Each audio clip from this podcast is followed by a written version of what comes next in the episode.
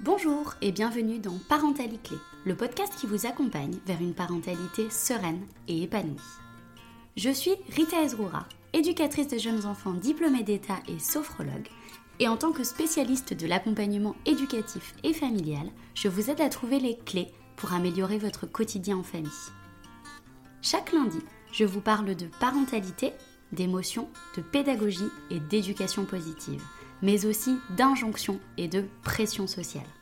Le fil rouge de ce podcast Respect, bienveillance et indulgence envers soi-même et son enfant.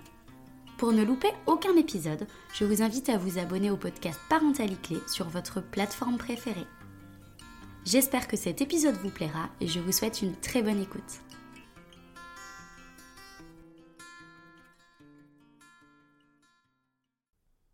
La semaine dernière, dans le 28e épisode de Parentalité, je recevais Christelle Riolan, accompagnatrice à la validation des acquis d'expérience pour les futurs éducateurs et éducatrices de jeunes enfants et formatrice petite enfance, pour nous parler des coulisses d'un accueil en crèche. Aujourd'hui, je vais vous parler d'une phase importante dans le développement de l'enfant, ce qu'on appelle la phase d'opposition. Vous avez très probablement déjà entendu parler de cette phase de développement du jeune enfant, ou peut-être que vous la vivez en ce moment. La phase d'opposition, c'est ce qu'on appelle particulièrement euh, dans le monde du marketing petite enfance, la crise des deux ans ou le terrible two. Et du coup, je pense que vous avez déjà dû voir ces deux appellations dans des livres, dans des formations en ligne, dans des posts Instagram sponsorisés, euh, dans des conférences en ligne, etc. Aujourd'hui, voilà, j'avais envie de me poser un peu plus sur cette phase de développement, vous expliquer ce que c'est, vous expliquer euh, pourquoi c'est important dans le développement de l'enfant, et puis vous donner quelques pistes pour mieux accompagner votre enfant durant cette phase. Alors, pour commencer, qu'est-ce que c'est que la phase d'opposition? La phase d'opposition, c'est une phase du développement de l'enfant qui apparaît approximativement autour des deux ans de l'enfant. Pendant cette phase, l'enfant, il va vraiment explorer, il va avoir besoin de tâtonner, il va chercher les limites, il va tester le cadre et il va également faire entendre sa voix. Alors je vous l'accorde, c'est une période qui peut être extrêmement fatigante à vivre parce que souvent les parents expriment vraiment une impression de faire la police tout le temps, euh, d'être tout le temps en contradiction avec leur enfant, de devoir tout négocier, etc. Et c'est tout sauf agréable. Mais voilà, la phase d'opposition, c'est vraiment une phase qui est primordiale, qui est fondamentale dans le développement de l'enfant. Pourquoi? Parce que tout simplement déjà s'opposer, c'est se construire en tant qu'individu à part entière. C'est vraiment construire son individualité. C'est en s'opposant, c'est en s'affirmant, c'est en venant tester que l'enfant va construire sa personnalité et son identité propre. Donc c'est hyper important. Du coup, aujourd'hui, je vous propose de parler de phase d'autonomisation ou d'autonomie plutôt que de parler de phase d'opposition. Ce changement de terme, il a un poids parce que les mots ont une importance. Le fait de changer de terme, de changer l'appellation de cette phase va vraiment nous permettre à tous, en tant qu'adultes, de changer d'angle et de voir les choses autrement. Et du coup, de développer de l'indulgence et de la bienveillance envers cette phase de développement, envers le comportement de l'enfant à cette période-là.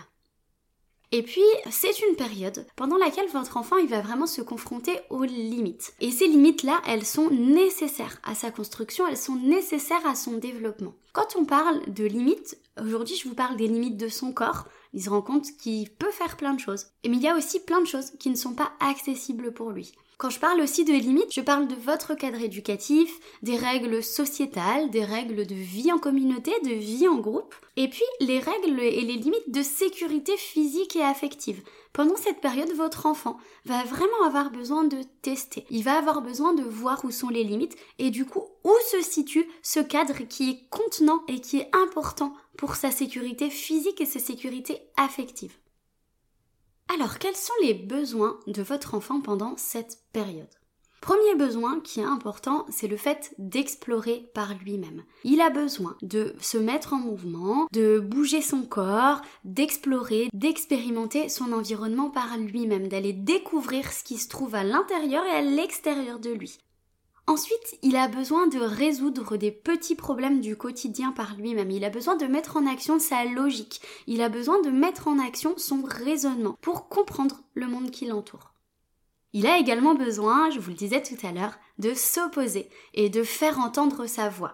C'est une phase pendant laquelle vous allez beaucoup entendre non. il a besoin de dire non, il a besoin de s'opposer, il a besoin de remettre en question, il a besoin de voir où se situent les limites et de se faire entendre. Et par conséquent, se faire entendre, ça répond à ce besoin aussi d'être écouté. Pendant cette période, votre enfant a particulièrement besoin d'être écouté, d'être reconnu et d'être entendu comme une personne à part entière.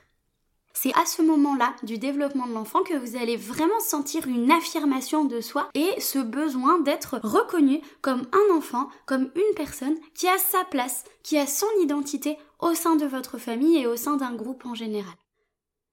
Et ensuite, il a besoin de trouver les limites et de venir tester le cadre éducatif pour voir si celui-ci est suffisamment solide. Pourquoi? Parce que le cadre éducatif est gage de sécurité affective et gage de sécurité physique pour lui. Si le cadre éducatif n'est pas assez contenant, si le cadre éducatif n'est pas assez solide, s'il bouge tout le temps, s'il n'est pas assez stable, votre enfant ne se sentira pas en sécurité. Donc c'est une période pendant laquelle il va venir tester ce cadre éducatif et chercher les limites de celui-ci.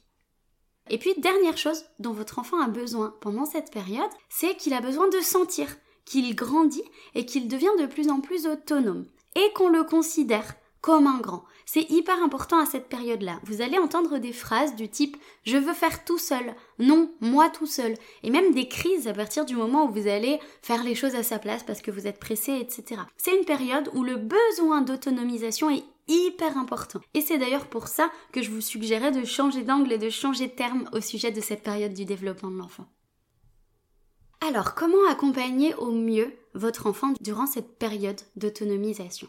Pour commencer, je vous invite vraiment à vous mettre à sa hauteur d'enfant et à changer d'angle sur son comportement. Votre enfant, il ne vous provoque pas pour vous énerver, il ne vous provoque pas pour susciter chez vous une réaction quelconque, il grandit. Donc il a besoin d'expérimenter, comme on disait tout à l'heure.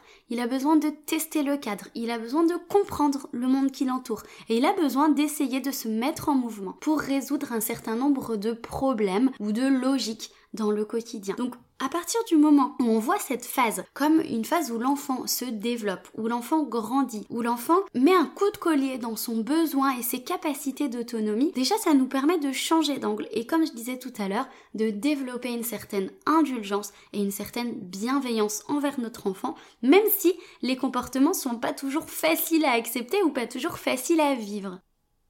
Deuxième chose hyper importante durant la phase d'autonomisation, Prenez le temps de vraiment écouter votre enfant et de lui signifier que vous avez bien entendu et que vous avez bien compris son besoin. Je ne dis pas qu'il faut absolument accéder à ses demandes en systématique. Par exemple, un enfant qui aurait besoin et envie d'aller découvrir les limites de son corps, besoin d'explorer, etc., et qui commence à grimper euh, sur la barrière du balcon, évidemment que vous n'allez pas le laisser faire. Évidemment que vous allez le retirer de cette barrière du balcon. Par contre, ce qui est important, c'est de lui dire, bah j'ai bien vu que tu avais envie de grimper, j'ai bien vu que tu avais envie d'explorer, j'ai bien vu que tu avais envie d'aller voir ce qu'il y avait de l'autre côté. Par contre, moi, mon rôle, c'est de veiller à ta sécurité, et là pour le coup, ce sont des limites qui sont claires et qui sont intransigeantes. Grimper sur le balcon, c'est quelque chose d'interdit, puisque ça met en jeu ton intégrité et ta sécurité physique. Donc moi, je suis là pour te poser la limite à ce niveau-là. Mais j'ai bien entendu que tu avais besoin de grimper. Et un point sur lequel on pense pas toujours en tant qu'adulte, c'est d'écouter et de vraiment respecter de façon sincère et intègre les limites que vous pose votre enfant évidemment quand elles rentrent dans votre cadre éducatif, dans le cadre de vos valeurs, dans le cadre des limites de sécurité, etc. C'est hyper important qu'on montre en tant qu'adulte que le nom de l'enfant a de l'importance, que sa voix a de l'importance.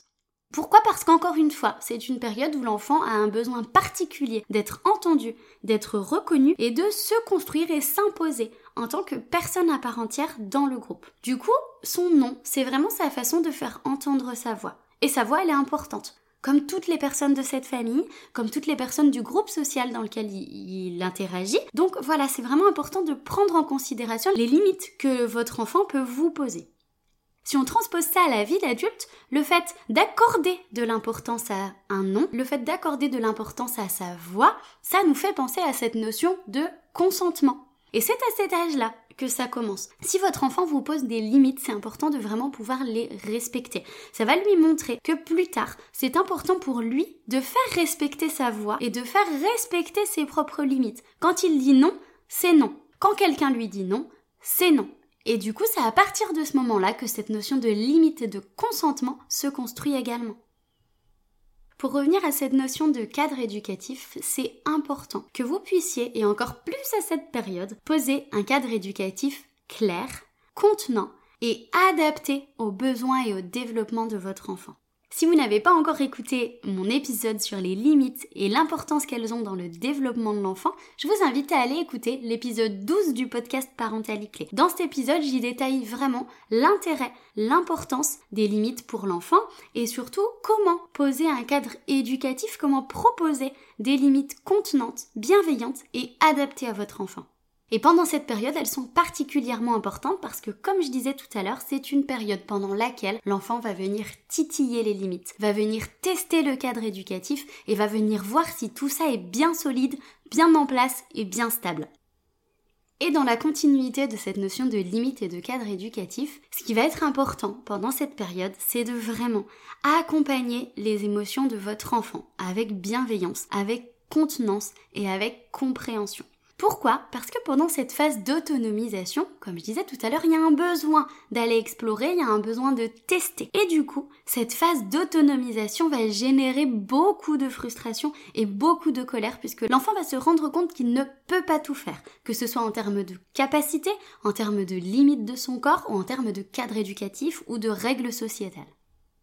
Si vous n'avez pas encore écouté mon épisode sur l'accompagnement des émotions de l'enfant, je vous invite à aller l'écouter. C'est l'épisode numéro 7 du podcast Parentalité Clé et du coup il fait le lien aussi avec cette notion de cadre, de limite et de comment accompagner au mieux les émotions de votre enfant au quotidien.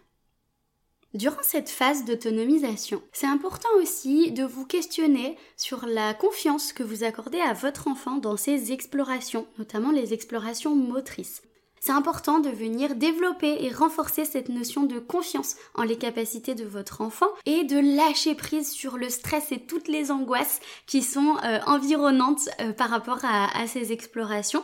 Votre enfant, à cette période, il a besoin de prendre des risques. Des risques mesurés, évidemment, mais il a besoin de prendre des risques. Il a besoin de sentir ses propres limites. Et vous, en tant qu'adulte, vous êtes certes garant du cadre éducatif, vous êtes certes garant de la sécurité, mais vous êtes aussi là pour lui proposer une certaine contenance, une certaine présence, pour justement lui permettre de prendre ses risques en toute sécurité, lui permettre d'explorer son corps, d'explorer ses propres limites dans un cadre de sécurité affective et de sécurité physique.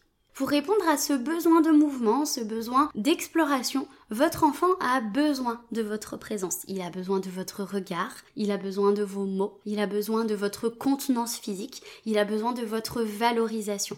N'hésitez vraiment pas à travailler sur cette notion de confiance que vous portez à votre enfant et sur le stress éventuel qui peut être généré par toutes ces nouvelles explorations dont votre enfant fait preuve. Une autre astuce pour accompagner au mieux votre enfant durant cette période euh, d'autonomisation, durant cette phase d'opposition, impliquez au maximum votre enfant dans la vie du quotidien pour répondre à ce besoin de se sentir grand pour répondre à ce besoin de se sentir de plus en plus autonome et pour valoriser sa place et son utilité au sein de la vie de famille. Le fait de participer aux tâches du quotidien de façon adaptée et en fonction de son développement, de ses envies, de sa personnalité et de votre organisation familiale, c'est fondamental. Donc vraiment, n'hésitez pas à lui confier des petites tâches. Je sais que faire participer son enfant aux tâches du quotidien, ça peut faire peur parce qu'on se dit, oh là là, il va tout mettre par terre, je vais encore plus passer, je vais encore passer deux fois plus de temps à le faire. Vous n'êtes pas obligé de lui confier des grosses tâches. Par exemple, si vous êtes en train euh, d'étendre le linge, vous pouvez lui donner euh, les chaussettes ou les petits slips à étendre sur le côté. Et vous, vous vous occupez du reste. Si une chaussette ou si un slip est pas hyper bien étendu, très sincèrement, il va sécher quand même. Donc voilà, n'hésitez pas à adapter les petites tâches pour que vous, ça ne vous rajoute pas de la charge mentale, mais en même temps pour répondre à son besoin de se sentir utile et de se sentir important et grand dans votre famille. Et évidemment, n'hésitez pas à encourager un maximum son envie et son besoin d'être autonome. Valorisez votre enfant, que ce soit par la parole, par le regard, que ce soit par la célébration, c'est quelque chose d'hyper important. Et ça va lui permettre de rentrer dans un cercle vertueux, dans un cercle d'action positive qui va du coup valoriser et renforcer son envie et son besoin de devenir autonome. Le fait d'encourager ce besoin d'autonomisation passe aussi par le fait de lui accorder du temps pour réaliser les tâches qui sont importantes pour lui, pour réaliser ses explorations, pour euh, prendre le temps de résoudre les problèmes du quotidien, d'activer sa logique, etc. Votre temps est une des plus belles valorisations que vous pouvez accorder à votre enfant. Et encore une fois, n'hésitez pas à lui proposer des activités qui vont stimuler ce besoin d'autonomie, que ce soit par des responsabilités du quotidien ou par le jeu. Et autre chose qui vous concerne plutôt vous en tant que parent dans votre cheminement dans la parentalité, dans votre cheminement dans votre vie familiale, quelque chose qui est très important, c'est de vous libérer autant que vous pouvez du regard des autres. Pourquoi? Parce que dans cette phase d'opposition, comme je disais, il y a ce besoin d'exploration, il y a ce besoin d'autonomisation et il y a ce besoin de liberté qui se fait sentir par l'enfant. Et vous, il faut que vous répondiez au maximum à ce besoin. Évidemment, ça fait partie de la construction identitaire de votre enfant. Sauf qu'aujourd'hui, on est encore dans une société où même si les choses avancent, on a du travail sur le fait de laisser l'enfant s'exprimer, sur le fait de laisser l'enfant explorer sur le fait de laisser l'enfant vraiment grandir et euh, prendre sa place en tant qu'individu à part entière. On a encore du boulot à ce niveau-là. Et du coup, il y aura des personnes qui vous jugeront, il y aura des personnes qui poseront un regard qui vous intéresse pas forcément, il y aura des personnes qui vous donneront des conseils sur votre éducation, sur la façon dont vous laissez votre enfant s'exprimer et explorer. Et du coup, c'est important que vous preniez de la distance avec tout ça. L'épisode numéro 11 du podcast Parentalité Clé parle justement de cette notion du regard des autres et de comment s'en libérer petit à petit. Je vous invite donc à aller l'écouter si vous ne l'avez pas encore fait pour vraiment vous aider à prendre du recul avec tout ça et à vous centrer sur vos valeurs, votre éducation et les besoins de votre enfant. Pour conclure avec ces conseils et astuces pour vous aider à mieux accompagner votre enfant durant cette phase d'opposition, je vous invite vraiment, si vous vous sentez en difficulté, à oser demander de l'aide et à vous faire accompagner par des professionnels. Parfois, cette phase d'opposition, elle vient chambouler, elle vient bousculer toute une organisation familiale, elle vient en tant que personne renvoyer les parents à quelque chose de profond, à notre notion de cadre éducatif, à notre propre enfance aussi. Et du coup, c'est hyper important que vous puissiez vous faire accompagner s'il y a des choses qui sont trop difficiles à vivre, trop difficiles à comprendre, euh, ou si tout simplement vous vous sentez un peu démuni face à votre enfant à cette période-là. Vous pouvez vous, faire accompagner notamment par des psychologues qui peuvent vous aider à comprendre ce qui se joue euh, dans votre parentalité, pour vous aider à comprendre ce qui se joue dans cette notion de cadre éducatif, d'exploration chez votre enfant. En tant qu'éducatrice, je vous accompagne également notamment sur tout ce qui va concerner les besoins et le développement de votre enfant. Je réponds à vos questions à ce niveau-là. Et puis, on va parler ensemble de cette notion de cadre éducatif, de besoins de l'enfant, d'organisation familiale et de comment vraiment au mieux accompagner votre enfant et comment vous mieux vivre cette période de phase d'opposition et puis, le sophrologue peut aussi vous accompagner pendant cette période. Parce que du coup, pendant la période d'opposition, il y a beaucoup d'émotions du côté de votre enfant, mais cette phase d'autonomisation peut aussi générer beaucoup d'émotions de votre côté. Notamment un certain stress, comme je disais tout à l'heure, par rapport aux différentes explorations de votre enfant. Notamment un besoin de lâcher prise, peut-être certaines angoisses, certaines inquiétudes par rapport à l'opposition dont fait preuve votre enfant, par rapport à cette notion d'indépendance et de séparation que votre enfant est en train de, créer en, se construisant en tant que personne à part entière. Et vraiment, la sophrologie peut vous aider à remettre de l'ordre dans toutes ces émotions, le trop plein de stress, à vous libérer de certaines croyances qui vous font du mal, et puis à retrouver un climat serein à l'intérieur de vous et par conséquent dans votre vie de famille et dans votre vie de femme ou d'homme. Pour terminer cet épisode, aujourd'hui j'aimerais vraiment encore une fois vous inviter à être indulgent avec votre enfant mais aussi avec vous-même. Vous faites tous de votre mieux, chaque jour, à chaque instant, et particulièrement pendant cette période d'autonomisation, pendant cette phase du développement de l'enfant qui est difficile, qui est bousculante, et dans laquelle il y a beaucoup de mouvements. Donc vraiment bienveillance et indulgence envers votre enfant, mais avec vous aussi. Et puis, je ne cesserai de le répéter, c'est un peu une partie de mon combat aussi. Attention aux appellations marketing petite enfance qui vous proposent des recettes miracles des méthodes toutes faites pour sortir du terrible two, pour sortir de la crise des deux ans en claquant des doigts. Il n'y a pas de recette miracle. Il n'y a pas de méthode toute faite. Ça n'existe absolument pas et c'est du marketing pur, c'est pour vous vendre des choses. Dans ce cas-là, les publicités se servent de vos difficultés, se servent de vos besoins pour vous vendre un produit en vous faisant croire qu'il va venir pallier les difficultés, qu'il va venir résoudre le problème alors que ça n'existe pas, alors que ce n'est pas le cas. Chaque enfant est différent, chaque famille est différente et chaque situation est différente. À partir de ce moment-là, aucune recette miracle n'est possible à appliquer.